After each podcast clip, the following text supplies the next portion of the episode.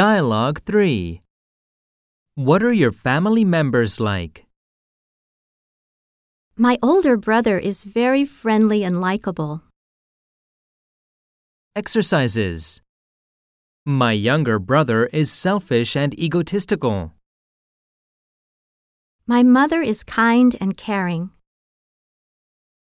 More expressions.